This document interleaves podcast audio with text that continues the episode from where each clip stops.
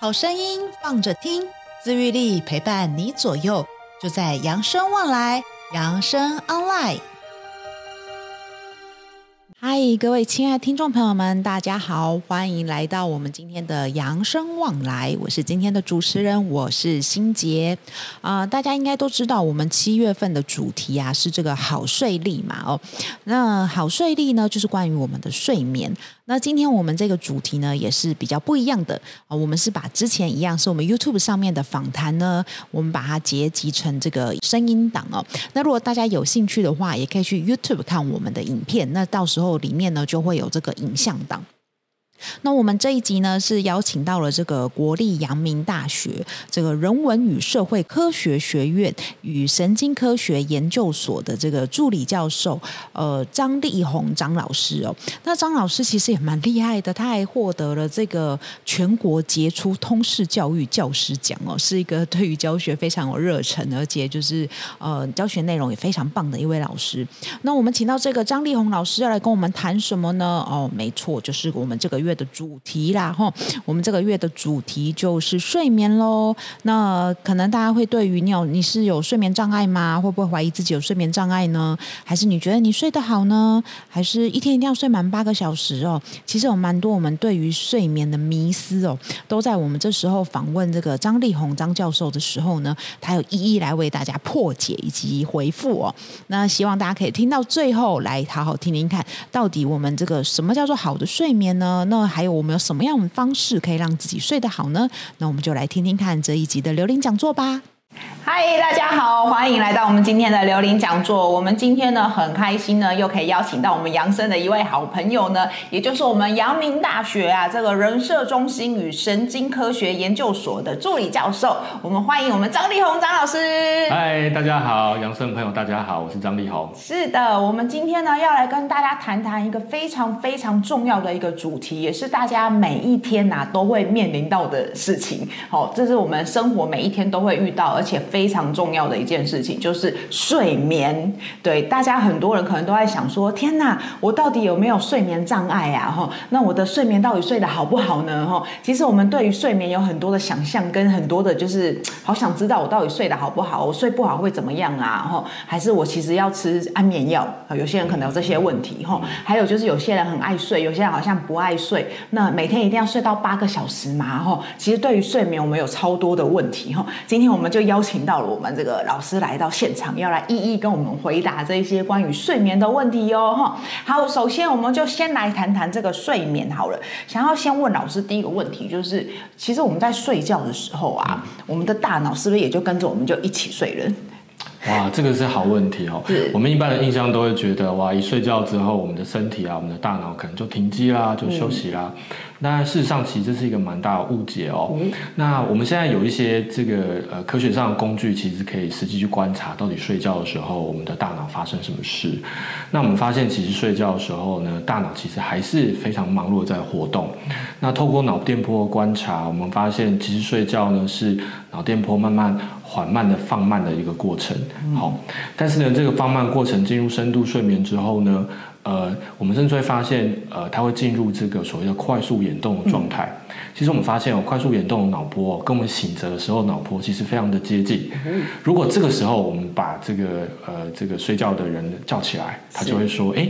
你刚刚叫我的时候，我感觉我自己在做梦。对，好，所以其实这些例子都告诉我们，其实，在睡觉的时候，我们的大脑其实还是在活动的。是，它只是对于外界的感知，哈，这个意识呢，呃，变得比较模糊，大概是这样。所以，其实我们在睡觉的时候，大脑没有完全的是在休息，它有在它运作的。但是，相较早上跟晚上睡觉的时候，它应该还是有比较有有比较休息一点吗？还是他还是跟早上一样这么的活跃吗？呃。当然，就是说，其实，在睡觉刚，就如我刚刚所说，它是一个脑波慢慢规律，然后放慢的过程。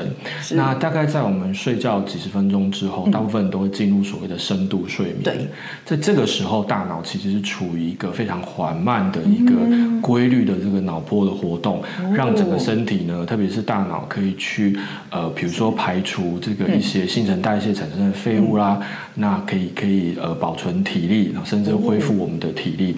那也。也有助于我们白天呢学到的东西去进行固化，哦，所以如果我们白天非常的忙碌的话，对，哎，你就会发现那一天的睡觉可能就睡得特别好，特别深。哦，我所以其实睡眠对我们很重要一件事情，就是它还可以怎么样？就是早上学习的东西，晚上可以复习一下。对对对，有一个研究就观察到，其实晚上的时候，我们的大脑就会重复我们白天所做过的事情。所以不是有句话说吗？是日有所思，夜有所梦。对对对对。哦，所以其实为什么就会说小朋友在成长的时候真的要多睡觉？对对，就是因为他早上，可是这样讲其实也蛮可怕的。就是如果他是生在一个所谓我们说的家暴啊，那他这样是不是每天晚上睡觉也都在复习他每天早上？你这个问题很好。对我们，我们的确是有一些儿童心理学研究发现说。呃，处于比较高度的压力环境底下的小朋友，嗯，他这个噩梦的比例会比较高，会比较高。哦，也就是说，他的这个白天没有办法释放压力，会在晚上的时候透过做梦的方式表现出来。哇，所以睡眠真的也是一一门学问呢。睡眠，所以某程度也是释放压力的时候，也是借由睡眠。这件事情，对对对对对哦，哇塞，好，那我们来看看最第二个问题呢，就是也是很有趣的，就是我们通常都会说我们要早睡早起，好、嗯，这样才是一个勤劳的人，嗯、对，所以想问老师一下，就是是只有懒惰的人才会爱睡觉吗？就像像我有时候以前我可以就是从晚上睡到中午十二点这样。其实我也跟你一样，我就有深受其害哈。是，呃，我想就是说，我们大部分还是会强调睡眠其实是。越规律越好。对，但是早睡早起这件事情到底跟你勤不勤劳，我们其实倒是觉得它其实是一个比较文化的一个影响比较大。哦，就是说，呃，我想传统社会多半是这个农业做社会为主，我们强调日出而作，日落而息，所以我们很容易的就会把。勤劳跟你能够保持良好生活作息这件事情连在一起。对。但我想现代社会大家的生活形态比较多元化。是。好，所以甚至有些人他因为工作关系，他反而是哎、嗯、晚上的时候他比较清醒。对。所以他晚上的时候在工作。所以呃我们现在就不太会这么强调，一定是早睡早起的人才是勤劳的，勤劳的人。对对对对。对哦，好的。所以就是如果，所以可是老师如果像说我们刚刚这样讲的话，就是如果我是。可以睡超过十二个小时，这样是正常的吗？就是因为像有的人就会觉得说，我一天只要睡四个小时就好了。对对对对。他然后他好像就是大老板，可能觉得我一天睡四个小时，然后好像我们这种一天睡超过十二个小时，好像就是哎，好像就是赚不了大钱的感觉。其实这个问题，我们我们常常被长辈问到，我觉得这是一个非常难回答，他没有一个标准的答案。是。最主要原因哦，其实是因为每一个人的睡眠所需要的时间不一样，不一样，它有非常大的个别差异。我们通常会强调，就是说，你睡醒了之后，嗯、你白天的时候还会很容易打瞌睡。嗯，如果还是会的话，表示其实你晚上睡眠品质不是很好。对，但是如果你不会的话，嗯、其实有些的确在文献上会发现，有些人大概睡四个小时就已经足够了，嗯、但是有些人可能都要睡到诶八个小时以上。所以，我们通常会呃询问我们长辈，他主观生活上还会不会有需要。这个补眠啊，或者是小睡的需求，这个会是一个比较重要的观察的地方。哦，好的，好，这个问题我觉得蛮好。等一下我们再来深入。问询问一下，因为我们有蛮多长辈会询问关于自己睡眠的问题哦。好，那我还有一个问题，就是想请问啊，像有的时候，假如说这个一这个礼拜我一到五哦，我都熬夜，嗯，然后就是都很累嘛，对不对？嗯、或者是有时候长辈可能刚好这一到五都出去玩，然后终于回来了，然后想说太好了，六日我们就来好好睡觉，结果整个六日都在补眠。老师，请问一下，这样子的补眠是有用的吗？嗯，好，我觉得这跟我们的文化习惯有关系，有关系，觉得好像自己欠很多债的话，那我们可以。是把它还完是，嗯，不过因为睡眠它其实是一个生理需求，好，它每天所需要的量都是固定的。哦，那所以说，如果你这个一到五的睡眠不足的话，礼拜六你会不会突然就让这个需要可以变得比较大呢？其实是比较不可能的哈。就是说，周末的睡觉的话，它其实补眠的效率其实并没有这么好。我们还是会鼓励大家，就是说尽量维持生活的作息。对，比如说，如果你因为周六哎睡得特别多，然后反而影响到你隔周的生活作息的时候，你就会发现哇，那这样生活作息可能就大乱。对，所以我其实会建议大家，就是说，当然第一个就是尽量不要熬夜。是，但是如果有这样的需求的时候，你可以在第二天的下午。对。可以做一个这个小小的午睡跟休息，哦、它其实对于恢复下午的体力帮助非常大，帮助非常大。对对对。哦，而且我觉得是不是年纪越长越大之后，真的对于熬夜这件事情有点越来越困难？就是现在我也觉得好像熬一个夜，就是好像一个礼拜都会很难过。对对对，我们讲的体体力的变化，这个对，对，所以最好的还是就像刚刚老师讲的，我们要维持每天规律的一个睡眠的时间，这样是最好。好，那接下来呢，就是下一个问题，就是想要请问老师说啊，像我们常常都会说，年轻人就像大学生，他们其实很常熬夜。对，那想请问一下老师，就是说，像年轻人这样子熬夜呀、啊，是因为他们生活习惯都很差嘛，嗯、所以才会一直这样熬夜吗？哦，这个好问题啊！就我们有时候常常会在这个。听到长辈问我们说：“啊，这个小孩子都很晚睡啊，会不会影响到他们的这个发育啊，或是这个功课会退步？”那呃，其实的确是有些文献有指出哈，就是在青春期的时候，因为这个荷尔蒙剧烈变化的关系，的确会产生呃，对于他们的这个睡眠的延迟的现象，也就是说，他们会比较晚才会呃想要睡觉。对，那所以我觉得这个现象都是正常的。那甚至还有一些学者提出说，因因应这个现象，我们其实应该要把平常上课的时间晚一点，稍微晚一点，让他们可以睡饱一点。所以大学生看到今天要要去跟教授说，我们不要再上早八了。对对对对对对。所以我想这个就是呃，他可能跟生活习惯也有一些呃交互的作用。哦哦哦。但基本上来说，呃，我们想要看到，就是至少小朋友如果不要这个白天的时候一直打瞌睡。哦，那那这样应该就还还就还好。还好，所以就是如果他熬夜，但是第二天上课没有打瞌睡状况的话，其实这样是还好的，还好的。哦，嗯、但是因为你说他荷，老师我刚刚提到，因为荷尔蒙的关系，所以会造成青少年时期的人会比较会想要晚睡，对他可能会比较晚才会感觉到睡意，想睡。哦，对对对了解，是是是，我这也是蛮有趣的，所以其实青少年他们。想要晚睡，不是因为他们生活习惯很差，是因为他们荷尔蒙的关系，所以也是跟算是跟青春期有一点关系。对对对，对。哦，所以时候好，所以不要再骂他们，他们也是不愿意的。哦，好，再来一个，我觉得这是跟我们长辈很常很常会问到的一个问题，就是真的很多人会关心，就是我是不是有睡眠障碍？是是是。对，但怎么说呢？因为真的很常会有长辈来跟我们讲说，哦，我每天可能晚上九点就想睡了，嗯、然后他就去睡了，对，睡了之后凌晨三点就起来了，是是，对他就会觉得，嗯、然后也睡不着喽。那请问一下老师，这样算睡眠障碍吗？呃，通常睡眠障碍我们会观察了几个重点哈。是。第一个就是您刚刚讲到的比较难入睡。对。好，再来就是比较浅眠，很容易被吵醒。是是是。那再来就是说他睡觉的品质就是可能变得比较不好。对。那呃，根据睡眠学会的研究，其实台湾的人的这个睡眠的障碍的比例还不低。好，有慢性失眠的人的比例大概百分之十一左右。那如果你去观察，十一是。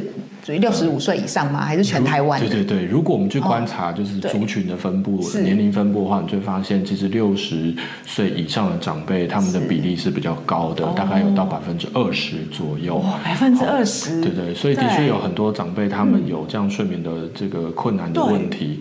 那我们通常对慢性失眠定义是这样啦，就是说，如果你在一周里面至少有三天。三天。会出现这种难以入睡、浅眠、容易醒来或是很早起这样的一个状况，连续三个月，那就是会符合我们一般的这个睡眠障碍、慢性失眠的定义，就会觉得应该要去，比如说可以就就近的去这个睡眠的门诊，好去检查，对对对对，是主要是什么样的原因，然后造成这个睡眠的困难。所以就是呃一个礼拜有三天连续三个月，对对，然后都会有不好睡，哦或者是很容易。醒来，醒来之后又不容易睡，这些。太太早醒。哦，太早醒。可是老师他如果九点睡到呃凌晨三点，其实也睡了六个小时。如果他算是一一躺到嗯就是枕头沾到枕头就睡着，到第二天的清晨三点的时候，其实这样是也算睡得蛮好的，六个小时。对对对，所以其实这个部分是很主观的。哦，那通常我们在睡眠门诊的时候，我们会用比如说脑电波的观察方式。去看，有些长辈他其实不是问题不在睡眠的时间，是，而是他的睡眠品质很不好。哦，比如说，呃，非常常见所谓的呼吸中止症。哦，是，啊，就是会让他这个在睡眠的时候，虽然他睡了，对，可是他一直被中断，一直醒来，那以至于他觉得一直没有睡饱。哦，老师，那如果他觉得说我晚上睡觉一直做梦，一直做梦，这样也是算是睡不好吗？呃，不一定哈，但有有时候大家会觉得容易做梦，是因为我们刚好醒来的时候，嗯，这个刚好是在所谓的快速眼动期，所以你会觉得自己在睡觉。那事实上，就文献来看的话，其实长辈的这个快速眼动期，就是你做梦的时间占整体睡觉时间的比例，对，是会慢慢减少的。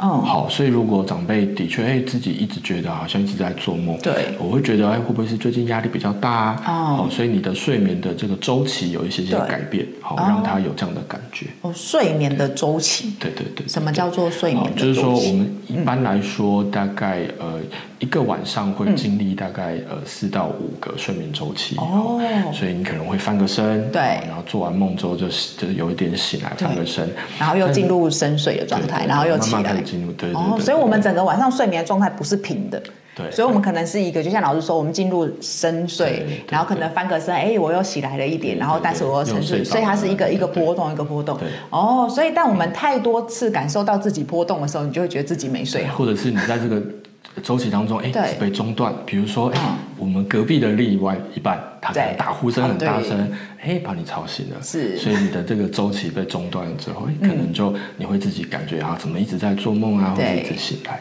哦，对，大概是这样。好的，好，那接下来这个问题呢，我觉得也是非常的有趣哦，因为我们常常都说最好就是一天要睡满八个小时，对，所以这个八个小时的问题就会出现说，像我们刚刚讲的前面讲到的例子，就是长辈他可能早哦晚上九点睡，睡到三点起床，嗯，他如果其实睡得都很好的话，也睡了六个小时了，对不对？那但是他就会觉得说，哎，第一我三点就起来了，哦，第二我又没有睡满八个小时，他就觉得我是不是有睡眠障碍？对，所以想。请问一下老师，就是一定每个人都要睡满八个小时这个这个迷思吗？对，呃，在这边刚好利用这个机会，其实要跟长辈分享一下哈。其实我们在年龄变化过程当中，我们所需要的睡眠时间其实会慢慢减少的。哦，好，那八个小时其实是平均而言，在就是一般的这个年轻人上面是八小时。那对于很多长辈来说，大概这个时间会慢慢减少到七个小时，然后甚至有些长辈会变成五个小时。哦，所以其实我觉得对于睡眠时间长短这件事情呢，嗯、呃，自己的主观的感觉还是最重要的。好，哦、白天的时候会不会，比如说我们坐在电视机前面，哎，三十分钟就不小心睡着了。着了。如果这样的呃次次次数非常频繁，就表示其实晚上没有睡得很好。哦，对，它不一定跟睡觉的时间有没有睡饱有关系。哦，嗯、其实我们很常遇到一种长辈，就是他晚上睡不着，但是他早上来上课的时候。一直打瞌睡，而且他会说，老师讲的越大声，他就睡得越越沉这样子。所以如果只要有出现这样打瞌睡的状况，基本上真的就是可能晚上的睡眠状态不是很好。对，那我们老师也要努力让课程有趣一点，不是要不会让大家睡着。对，那如果是这种情形很普遍的时候，对，那就应该要稍微注意一下自己晚上睡眠的品质是不是不太好。哦，是是是是是，好的，这也是一个。但老师刚刚有讲到一个蛮重要的一个重点，就是我们会随着我们越长越大，我们真的其实睡眠的时间会变得越来越少。所以八个小时是以全部我们说你年轻人来计，成人成人来计算嘛，对不对？所以当我们六十岁以上之后，我们的睡眠时间相较之下会真的慢慢慢慢的变少。对，所以可能五到八个小时，这都是。正常的范围，对对，对哦，所以就是要回到刚刚我们讲的，如果早九点睡，三点起来，其实如果你真的睡得好，早上也就是不会打瞌睡的话，嗯、那其实这都是正常的。但是老师，如果他三点起来，其实他大概到十一点、十二点就想睡，也是正常，对，对，对，对不对？因为他可能还是会因为体力的关系，还是有点疲劳。嗯，那我们还是会鼓励长辈，就是说，如果你晚上的这个睡眠的品质已经不是很好了，嗯、不容易入睡。白天的时候就尽量不要睡得太久。哦哦、那呃，一个小建议是这样，就是我们可以在晚呃中午吃完中餐之后，你可以用这个坐着坐卧的方式，嗯、稍微这个眼睛合起来休息一下。哦。那尽量不要躺到床上去，然后一睡就三个小时。哦。那这样你可能就把你那一天的量都睡完，量都睡了一半，那你晚上自然就会更早起。对，变成一个恶性的循环。对，所以就是如果晚上没睡好的话，我们就尽量减少我们午休的时间。尽量减少。对，对好的，非常非常棒。好，再来，我们想请问一下，哦，这个也是一个蛮有趣的，就是呃。就我们通常有时候睡觉，有些人会打呼，是对。想请问一下老师，打呼是代表他睡得很沉稳吗？哦，呃，我觉得因为受到大众文化的一些影响，是在电影作品啊、影剧作品中，嗯、我们都会用这个打呼来表达啊，这个人睡得睡得很熟。对。可是其实事实上呢，在在观察睡眠的时候，打呼其实并不是一个就是正常的睡眠现象。哦、是。好，那甚至它有可能呢，嗯、跟这个所谓的呼吸中止症有关系。哦，好，所谓呼吸中止症就是说，嗯、呃，你在睡觉的过程当中，可能因为上呼吸道的这个反复的这个呃塌陷哦，那会造成呼吸中止的现象。是，它其实对于长期来说，对于健康会造成非常大的影响。对，好，所以如果呢，这个、嗯、呃长辈常发现说，哎，晚上的另外一半呢抱怨说打呼很大声，们都会建议呢，最好去做一下睡眠门诊。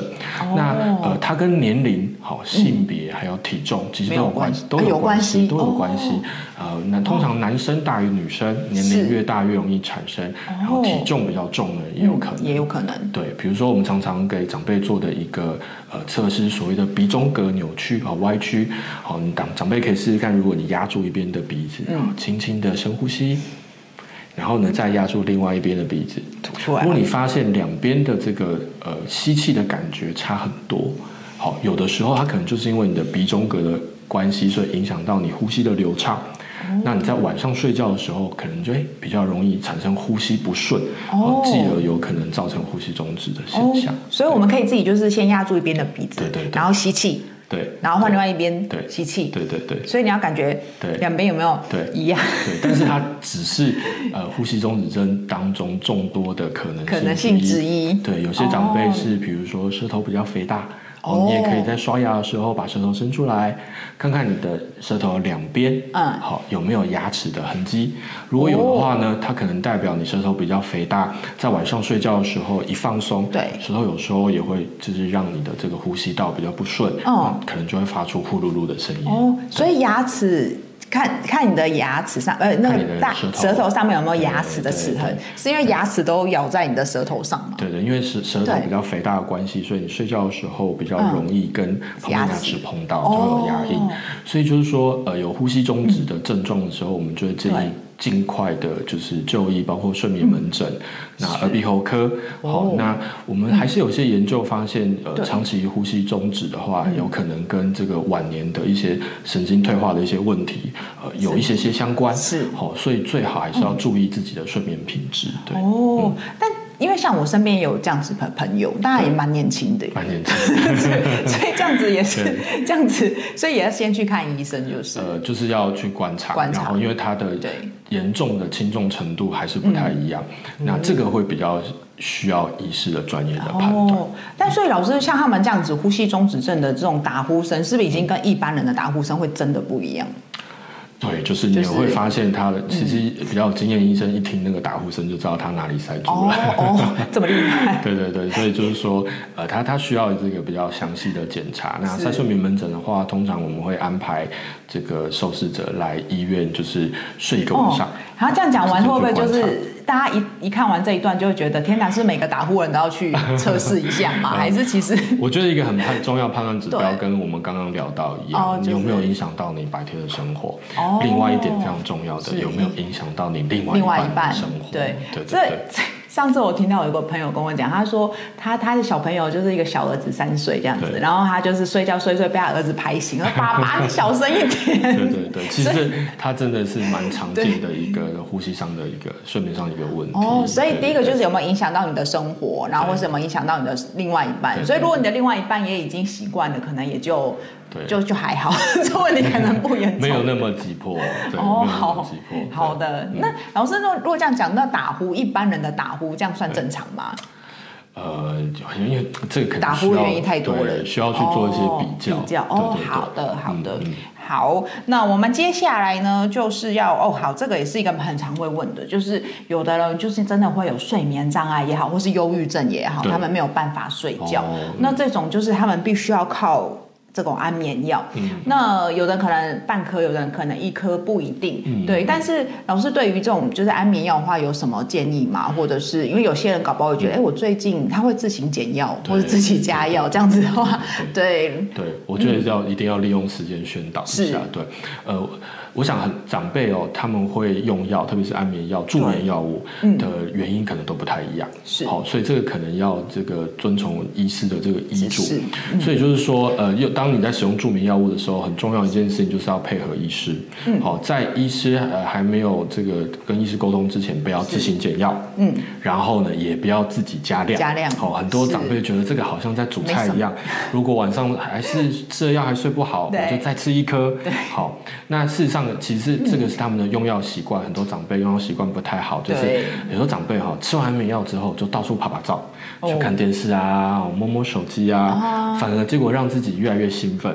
我们都会建议就是说，呃，通常安眠药的这个机转哦，大家会在用药之后的二呃二十分钟、半个小时之内就会出来。是，我们就会建议长辈呢，吃完药之后就乖乖的。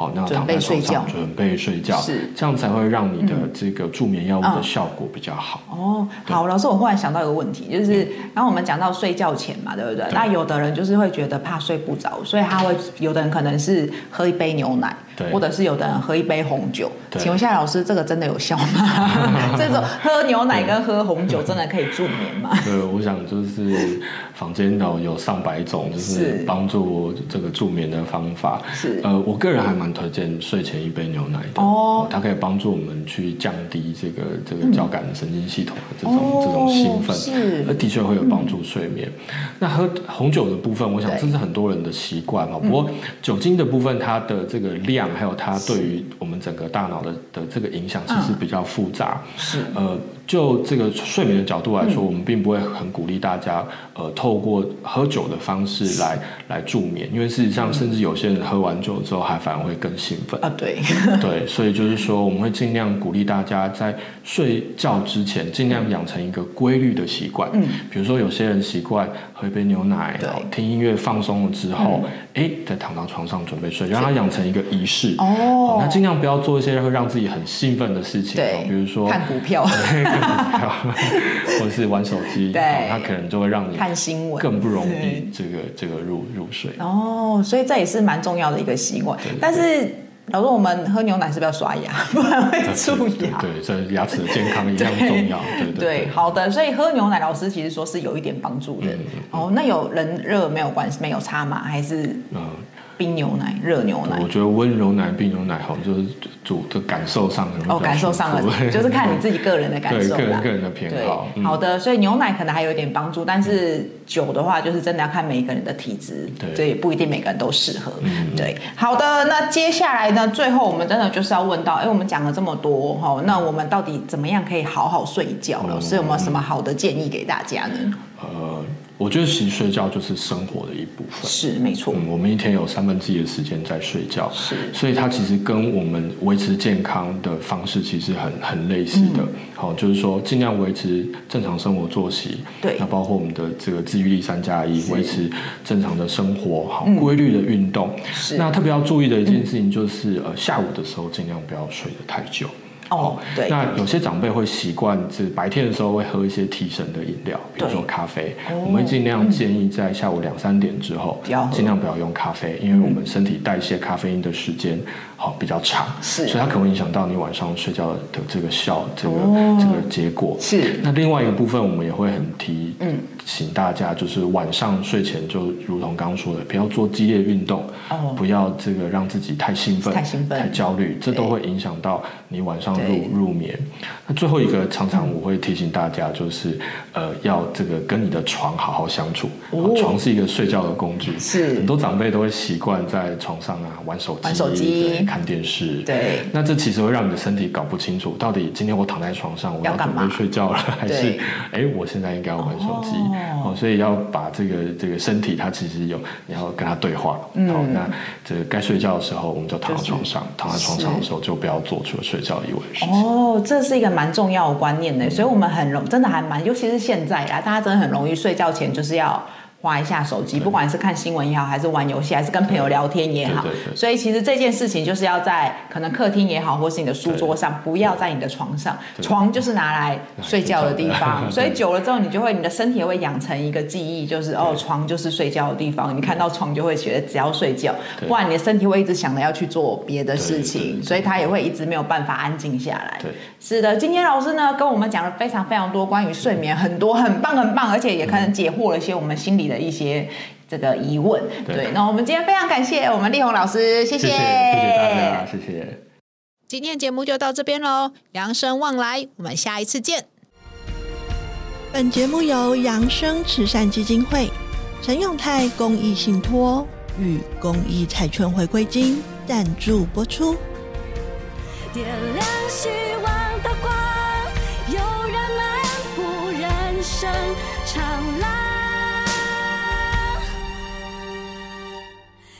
幸福路上，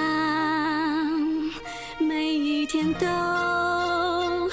充满阳光。